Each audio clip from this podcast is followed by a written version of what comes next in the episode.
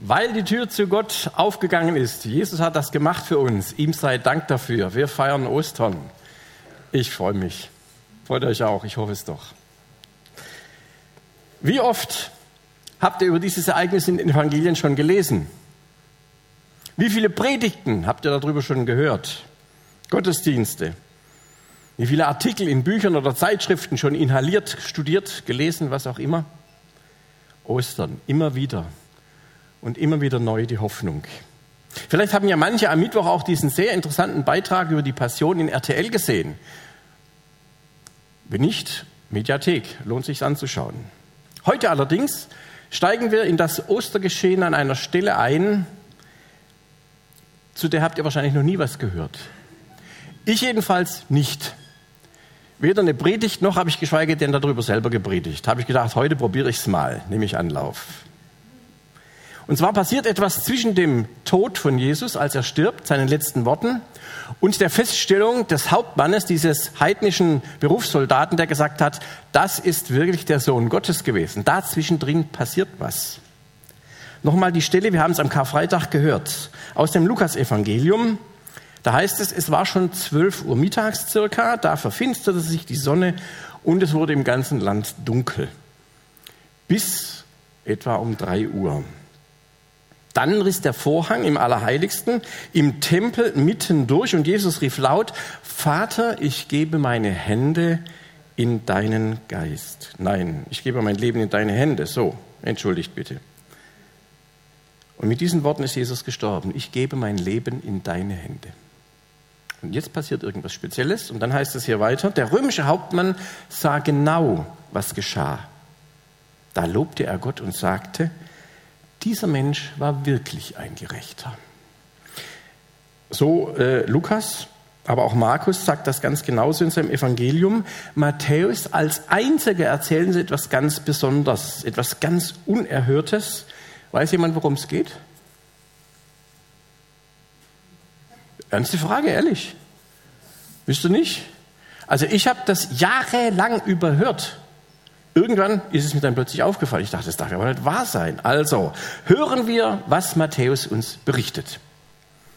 Aber Jesus schrie noch einmal laut auf und starb. In diesem Moment zerriss der Vorhang im Tempel von oben bis unten in zwei Teile. Die Erde bebte und die Felsen spalteten sich. Grabkammern öffneten sich und die Körper vieler verstorbener Heiliger wurden auferweckt. Hallo?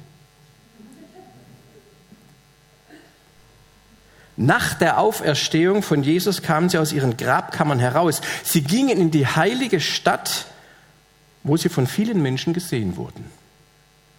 Ein römischer Hauptmann mit seinen Soldaten bewachte Jesus. Da sind wir jetzt wieder. Sie sahen das Erdbeben und alles, was geschah. Da fürchteten sie sich sehr und sagten, er war wirklich Gottes Sohn.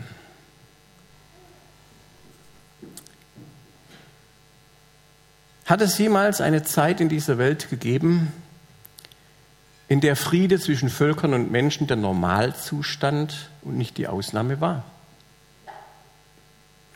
Die Antwort liegt für alle, die nur ein wenig Einblick in die Geschichte dieser Menschheit haben, auf der Hand. Der weltweite Normalzustand ist und war immer Krieg, Unfriede, war immer Streit und Unrecht. Friede, Recht und Gerechtigkeit waren immer die oft hart erkämpfte Ausnahme meistens nur für wenige Privilegierte erhältlich und selten von größerer Dauer. Auch für den Raum, den wir heute Mitteleuropa nennen, trifft das zu. Meine Eltern waren beide noch in Kriegsgefangenschaft. Das können natürlich einige denken, Kerl ist der schon alt. Aber so lang ist das nicht her. Und ich weiß noch haargenau, wie in meiner Schulzeit der sogenannte Lehrkörper, also meine Lehrer und Lehrerinnen, aufs äußerste vermieden haben, persönlich irgendetwas über diese Phase zu erzählen, die sie teilweise selbst erlebt hatten. Als ich dann anfangs der 60er zur Welt kam, war von diesen schrecklichen Jahren nichts mehr zu spüren. Es ging einfach alles nach vorne und aufwärts. Und dass speziell wir in Deutschland seit dem Zweiten Weltkrieg in einer demokratischen Wirtschaftswunderrepublik leben können, das ist für uns damals ganz normal gewesen. Die Ausnahme, Frieden, Prosperität, Zukunftshoffnung war das Normale. Aber es war in der Tat etwas ganz Besonderes. Und das merken wir heute. Die Lage hat sich geändert, ganz zweifellos. Der aktuelle, von Russland ausgehende Krieg bedroht ja nicht nur die Sicherheit der Menschen in der Ukraine, sondern weltweit gehen Sorge, ja sogar Angst vor einer weiteren Eskalation um. Und es ist nicht unbegründet. Und gerade wir, die wir jetzt feststellen, dass wir das Außerordentliche die ganzen Jahre als das Normale und Selbstverständliche angenommen haben, wir stellen uns mit einer noch nie dagewesenen Dringlichkeit existenzielle Fragen. Und es ist ja nicht der Krieg allein. Umweltkatastrophen, die weltweite Pandemie, viele Themen in Wirtschaft, in Ökonomie beunruhigen uns doch. Und gerade als Christen stellen wir mit neuer Intensität Fragen nach dem Ende der Zeit und den Fragen, die damit zusammenhängen. Ich weiß nicht, wie oft ich in den letzten Wochen von Leuten gefragt worden ist, bin, könnt ihr hier von vorne nicht auch mal was dazu sagen? Wie sollen wir das ganze Weltgeschehen einordnen, gerade aus christlicher Sicht? Und zu politischen, ökonomischen und gesellschaftlichen Fragen wage ich hier nicht, mich aus mangelnder Sachkenntnis wirklich kompetent zu äußern. Vom biblischen Befund meine ich allerdings, bescheiden zwar, das eine oder andere sagen zu können. Und das hat mit diesem kleinen Abschnitt aus dem Matthäusevangelium zu tun. Unser Thema also heute lautet, Ostern ist das erste Signal Wofür? Diese Zeichen sind die ersten Vorboten des endgültigen Sieges von Jesus Christus. Und zwar dafür, dass bereits mit Ostern die letzte Epoche beginnt. Diese Zeichen drücken einige Konsequenzen aus, die sich aus dem Sieg von Jesus über den Tod ergeben. Und ich finde das wirklich gut und richtig und wichtig deutlich zu machen. Die Grabtücher sind noch da. Die Eierschalen der alten Welt sind noch nicht vom Platz geräumt. Aber das neue Leben ist geschlüpft. Es ist hervorgekommen. Und das ist die Situation, in der wir jetzt leben. Und damit hat das alles hier für uns heute eine ganz zentrale Bedeutung und ist kein rührseliges Erinnerungsstück oder ein vielleicht, ich weiß nicht, metaphorisches, sehr schönes Bild, sondern es hat mit der Realität zu tun, in der wir jetzt und heute hier leben. Fangen wir einmal mit der ersten wichtigen Feststellung an, die ich aus diesem Text entnommen habe. Erstens, wir brauchen keinen Tempel mehr. Sowohl Matthäus als auch Markus und Lukas berichten uns, dass im Moment des Todes von Jesu der Vorhang im Tempel zwischen dem Heiligen und dem Allerheiligsten zerrissen ist. In zwei Teile. Und in der jüdischen Geschichtsschreibung wird dieser Vorgang als ein Zeichen der nahenden Zerstörung des Tempels angesehen, ein Zeichen der Endzeit. Und tatsächlich, es war gerade mal 40 Jahre danach, also im Jahre 70, da wurde ja Jerusalem von den Römern belagert in einem ganz schrecklichen Krieg. Und am 7. September, so weiß die Geschichtsschreibung des Jahres 70, war Jerusalem vollkommen in der Hand der römischen Heere. Und Jerusalem hat ein Bild der Zerstörung geboten damals, das den aktuellen Bildern aus dem Kriegsgebiet in keiner Weise nachsteht. Das Einzige, was damals vom Tempel noch übrig geblieben war, war die Westmauer, die wir heute als die sogenannte Klagemauer kennen. Der Geschichtsschreiber Josephus Flavius, Flavius Josephus, hat davon berichtet, dass etwa 1,1 Millionen Juden im Laufe dieser gesamten Phase der Eroberung Jerusalems gewaltsam zu Tode gekommen seien. Ob die Zahl so stimmt, weiß ich nicht. Auf jeden Fall müssen es unendlich viele gewesen sein. Zustände wie heute in der Ukraine. Jerusalem gab es nicht mehr. Und wer vielleicht von euch schon mal in Rom war, auf dem Forum Romanum, da gibt es den sogenannten Titusbogen. Vielleicht habt ihr ihn schon mal gesehen der ist damals aufgestellt worden in Erinnerung daran, dass die Römer Jerusalem platt gemacht haben. Damit haben sie angegeben. Der Vorhang zerriss komplett von oben bis unten durch. Und es ist ja hinlänglich bekannt, dass dieser Vorhang also diesen Heiligen vom Allerheiligsten trennt und dass der allerhöchste Priester nur ein einziges Mal im ganzen Jahr da hinter diesen Vorhang durfte, um Versöhnung für das ganze Volk zu bewirken. Und der Hebräerbrief erklärt das sehr ausführlich. Ich will das hier nur kurz zusammenfassen. Könnt gern selber nachlesen im Hebräerbrief. Da heißt es, dass Jesus uns durch sein Opfer freien Zugang zu Gott geschaffen hat. Und zwar übernatürlich und auf keine durch menschliche Art und Weise mögliche Tatsachen und Fähigkeiten. Übernatürliches ist da geschehen, wofür dieses Zerreißen ein deutliches Zeichen war. Niemand hätte das tun können. Und daher ist es jetzt nicht nur möglich, sondern auch absolut grundlegend notwendig. Es gibt überhaupt keinen anderen Weg, als diesen Gott im Geist und in der Wahrheit anzubeten. Nicht durch äußere Formen. Das Alte ist abgetan, das Gesetz ist weg. Der Zugang zum Herzen Gottes wurde dadurch eröffnet. Und das ist das, was für uns heute relevant ist. Alles Äußere, alle Strukturen, die sind durchaus hilfreich, aber sie können diesen Zugang zu Gott nicht schaffen. Kein Gesetz, keine Äußerlichkeiten. Und ich glaube, dass wir Christen heute davon noch meilenweit entfernt sind. Die Einheit im Geist und in der Wahrheit zeigt sich zum Beispiel am Verhältnis der russisch-orthodoxen Kirche zur römisch-katholischen. Ich habe jetzt gerade einen Podcast gehört, da kommt der Religionswissenschaftler zur Entscheidung oder zur Ansicht, dass die Kirche mit ein Grund für den Unfrieden in dieser Region ist. Die Spannung zwischen dem russischen Patriarchen und dem römisch-katholischen Papst, manche werden sich vielleicht damit beschäftigt haben, ich habe das getan, ist mit Händen zu greifen.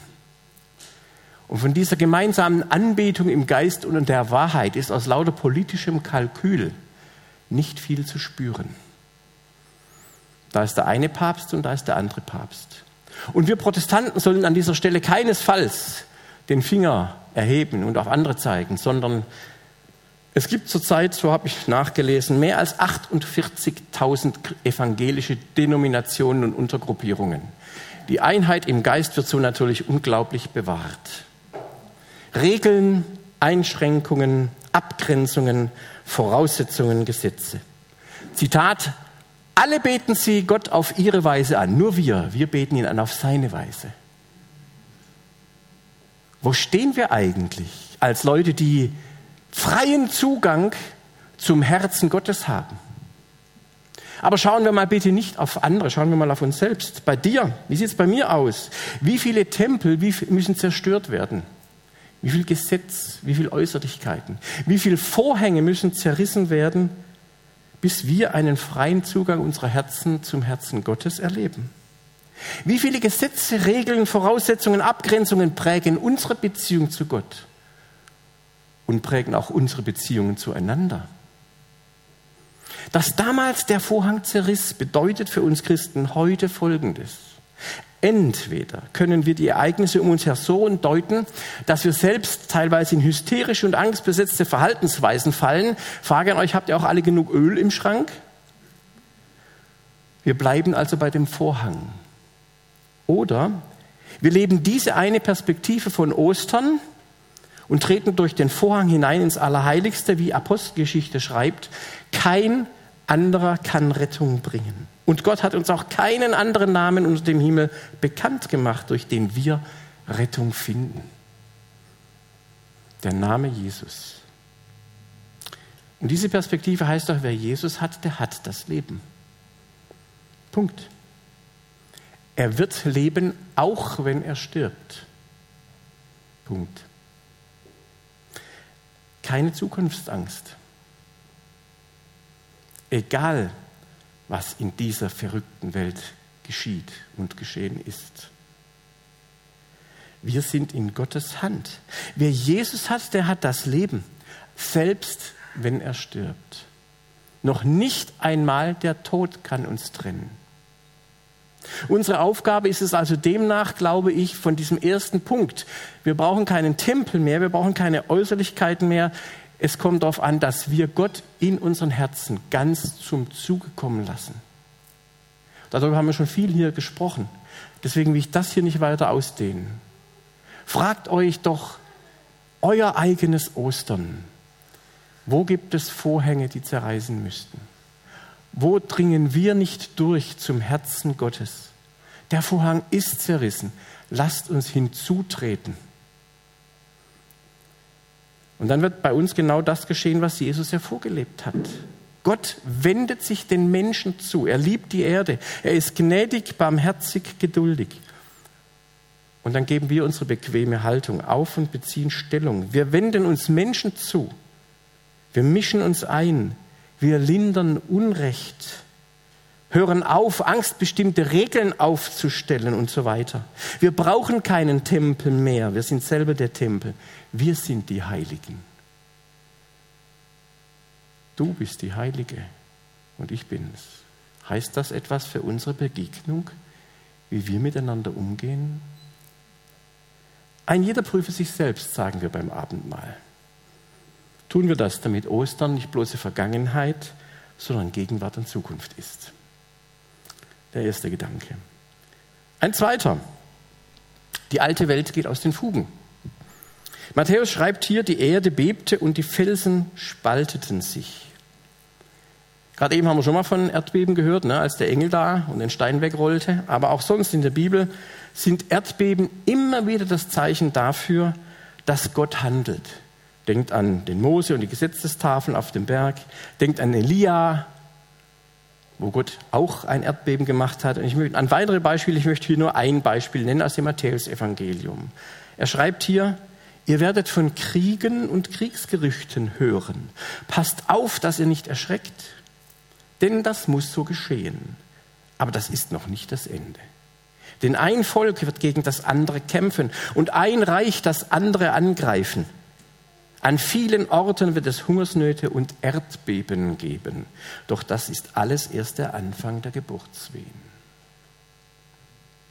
Die wörtliche Übersetzung von bebte kann man auch sagen, wurde erschüttert, wurde von Gott erschüttert. Und dass die Felsen zerrissen, deutet darauf hin, dass Gott gegenwärtig ist.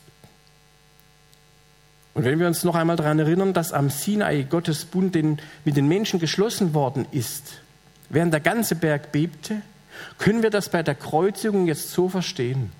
Der alte Bund, das Eingreifen Gottes ist jetzt vorbei und Gott greift noch einmal ein und stellt einen neuen Bund auf. Golgatha heißt, ich richte einen neuen Bund mit euch auf. Christus ist das Lamm Gottes. In ihm ist das Heil. Kein anderer Name ist unter den Menschen gegeben. Das ist jetzt der neue Vertrag. Die Erde bebt, Gott spricht, Gott ist gegenwärtig und erneuert sein Bündnis mit uns Menschen. Die alte Welt geht aus den Fugen, aber die neue ist schon da, sie steht bereit. Das bedeutet das, was wir hier lesen. Was wir erleben ist also, ohne dass wir uns auf eine bestimmte Zeit festlegen, neben einigen weiteren Geschehnissen der klare Hinweis darauf, Jesus wird wiederkommen. Es wird noch manches passieren bis dorthin. Und das kann uns in Schrecken versetzen. Das wäre nur zu verständlich. Aber das Kreuz heißt, das Erdbeben heißt, ich habe mit euch einen neuen Bund geschlossen. Ich habe es euch zugesagt. Es wird so kommen, wie diese Auferstehung gekommen ist so werde ich wiederkommen und ich werde alles heil machen. Oder mit anderen Worten aus dem Lukasevangelium, aber ihr sollt euch aufrichten und euren Kopf heben, wenn das alles beginnt. Eure Erlösung kommt bald. Das Kreuz ist nicht Vergangenheit. Das Kreuz ist unser Wegbegleiter. Es ist sozusagen das Navi, das wir immer dabei haben. Wir schauen drauf und wir können sehen, unsere Erlösung ist auf dem Weg. Die Erde wurde erschüttert und sie wird noch einmal erschüttert werden, und zwar dann, wenn Jesus wiederkommt. Das hat da angefangen. Ein Anfang ist gemacht. Die letzte Epoche beginnt. Und ein drittes Zeichen. Ähm, genau. Nee, das lasse ich jetzt weg hier. Ein drittes Zeichen zum Schluss die allgemeine Auferstehung naht. Und zwar heißt es hier, Grabkammern öffneten sich und die Körper vieler Verstorbener wurden auferweckt. Aha, jetzt wird es interessant. Nach der Auferstehung von Jesus kamen sie aus ihren Grabkammern heraus. Sie gingen in die heilige Stadt, wo sie von vielen Menschen gesehen wurden. Also in Jerusalem gab es damals viele Gräber, logisch. Ne? Und wer schon mal dort gewesen ist, der hat die auch gesehen. Gegenüber vom Tempelberg zum Beispiel. Und neben vielen Einheimischen, die da verständlicherweise beerdigt worden waren, gab es auch viele Pilger. Die sind dahin gereist, aber nie wieder nach Hause gekommen, dort gestorben. Ist eigentlich auch ganz schön, ne? im Heiligen Land, bei der Pilgerfahrt. Auch nicht schlecht. Aber es waren auch viele Gräber von verstorbenen, wichtigen Leuten, Königen und Propheten. Und jetzt heißt es hier, viele wurden auferweckt, also nicht alle, interessanterweise. Und auch nur unter den verstorbenen Heiligen wurden Leute auferweckt. Also das habe ich jahrelang echt überlesen. Und vermutlich sind mit diesen Heiligen eben genau jene Propheten und Gerechten gemeint, von denen Jesus mal spricht. Im Matthäus-Evangelium Kapitel 23 kann man das lesen. Und es heißt ja hier, sie wurden auferweckt, also ein Passiv. Wir nehmen an, Gott hat das selber getan. Nicht aus eigenem Antrieb. Die waren tot, vielleicht schon Jahrhunderte. Lagen die da oder was von denen da vielleicht noch in den Gräbern lag? Und die wurden von Gott auferweckt. Entscheidend ist aber jetzt, dass dieses Herauskommen von diesen Entschlafenen aus den Gräbern erst nach der Auferstehung von Jesus erfolgt ist. Und da schließt sich wieder ein interessanter Kreis, nämlich im 1. Korinther 15 wird davon gesprochen, dass Jesus Christus vom Tod auferweckt worden sei, und zwar als erster der Verstorbenen. Also hier nochmal, Jesus, er steht auf dem Tod auf und danach irgendwelche Propheten, Könige und sonstigen Heiligen. Und zwar unmittelbar danach. Also diese Auferstehung, von der wir immer sprechen, wir werden alle mal auferstehen, wenn Jesus wiederkommt, das hat schon längst angefangen. Und zwar unmittelbar, nachdem Jesus selbst auferstanden ist. Und Paulus fährt dann so fort, dass irgendwann die noch lebenden Nachfolger Christi, also wir zum Beispiel, einmal ganz plötzlich in einem Augenblick beim letzten Trompetenstoß verwandelt und falls wir inzwischen das Zeitliche gesegnet haben sollten, als Tote dann zu unvergänglichem Leben erweckt werden. Auch im 1. Korinther 15. Merkt ihr, was für ein unglaubliches Bild die ganze Bibel hier zeichnet? Ausgehend von der Auferstehung Jesu Christi. Und viele Menschen in Jerusalem haben das damals beobachtet. Stellt euch das mal vor. Was haben die denn gesehen? Das sind Leute, die sie vielleicht kannten, aus Erzählungen plötzlich lebendig durch die Stadt gelaufen. Ich wage mir das gar nicht weiter auszumalen, wie die vielleicht ausgesehen haben. Ob die so frisch waren wie immer oder wie bei Fluch der Karibik, so die Unterwasserszenen. Brauchen wir es nicht ausmalen. Matthäus schreibt, es haben viele gesehen, es hat niemand bestritten. Könnt ihr euch diesen Schrecken vorstellen, der da passiert ist? Allein bei all dem, was ums Kreuz rum passiert ist. Wir machen das manchmal so, ja, mit so einem Kreuz und so. Das muss die Menschen förmlich zerrissen haben. Und es hat sie ja auch zerrissen. Die einen haben geglaubt und die anderen haben es abgelehnt. Hier scheiden sich die Geister. Und was mit diesen Auferstehungsmenschen dann passiert ist, darüber steht hier nichts. Man kann nur Vermutungen anstellen. Meine Einschätzung, ganz vorsichtig, ich glaube, dass die mit Christus zusammen in den Himmel entrückt worden sind. Und da stütze ich mich auf eine Aussage von Paulus. Er hat einmal an die Gemeinde in Ephesus Folgendes geschrieben. Darum heißt es, er, Christus, ist in die Höhe aufgestiegen, einen Zug von Gefangenen führt er mit sich, den Menschen brachte er Gaben und er ist hinaufgestiegen. Was bedeutet das denn anders, als dass er auch zu den Abgründen der Erde hinabgestiegen ist? Im Petrusbrief heißt es ja mal, dass er bei den Toten war in der Zeit, in der er am Kreuz verstarb. Das heißt, der hinabgestiegen ist, ist derselbe, der auch hoch über alle Himmel hinaufgestiegen ist. Und denn er sollte alles mit seiner Gegenwart erfüllen. Christus ist auferstanden. Und das hat eine solche Macht, eine solche Power, dass es einige dieser heiligen Propheten mit aus dem Grab gerissen hat. Anders kann ich das nicht beschreiben.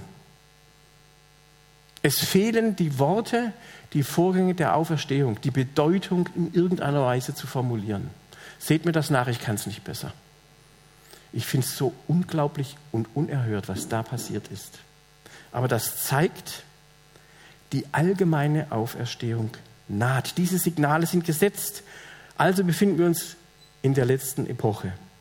Und für uns, die wir dieses Jahr und auch sonst Ostern feiern, heißt das noch einmal zusammengefasst, wir brauchen keinen Tempel mehr.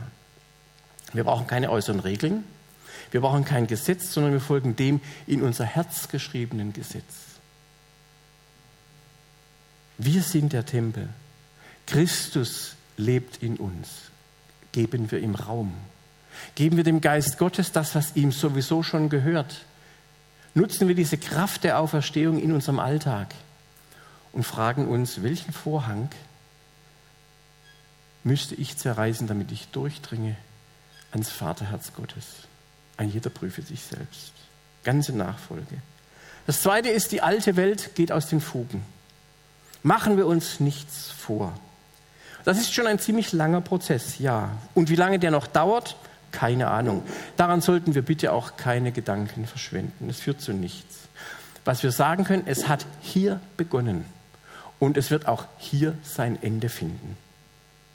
Und deswegen brauchen wir nicht mutlos werden. Wir können Lebensmut fassen, weil wir sind eingebettet in die Heilsgeschichte Gottes.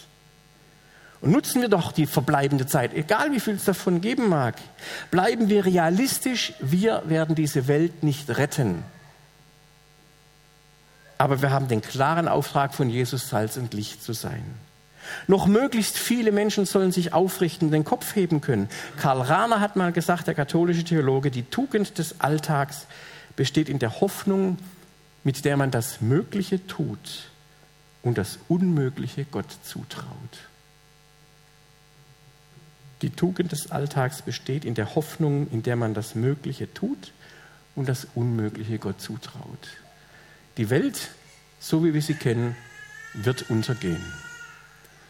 Aber gerade Christen stecken den Kopf nicht in den Sand, sondern tun das, was ihnen möglich ist, weil Gott das tut, was uns nicht möglich ist.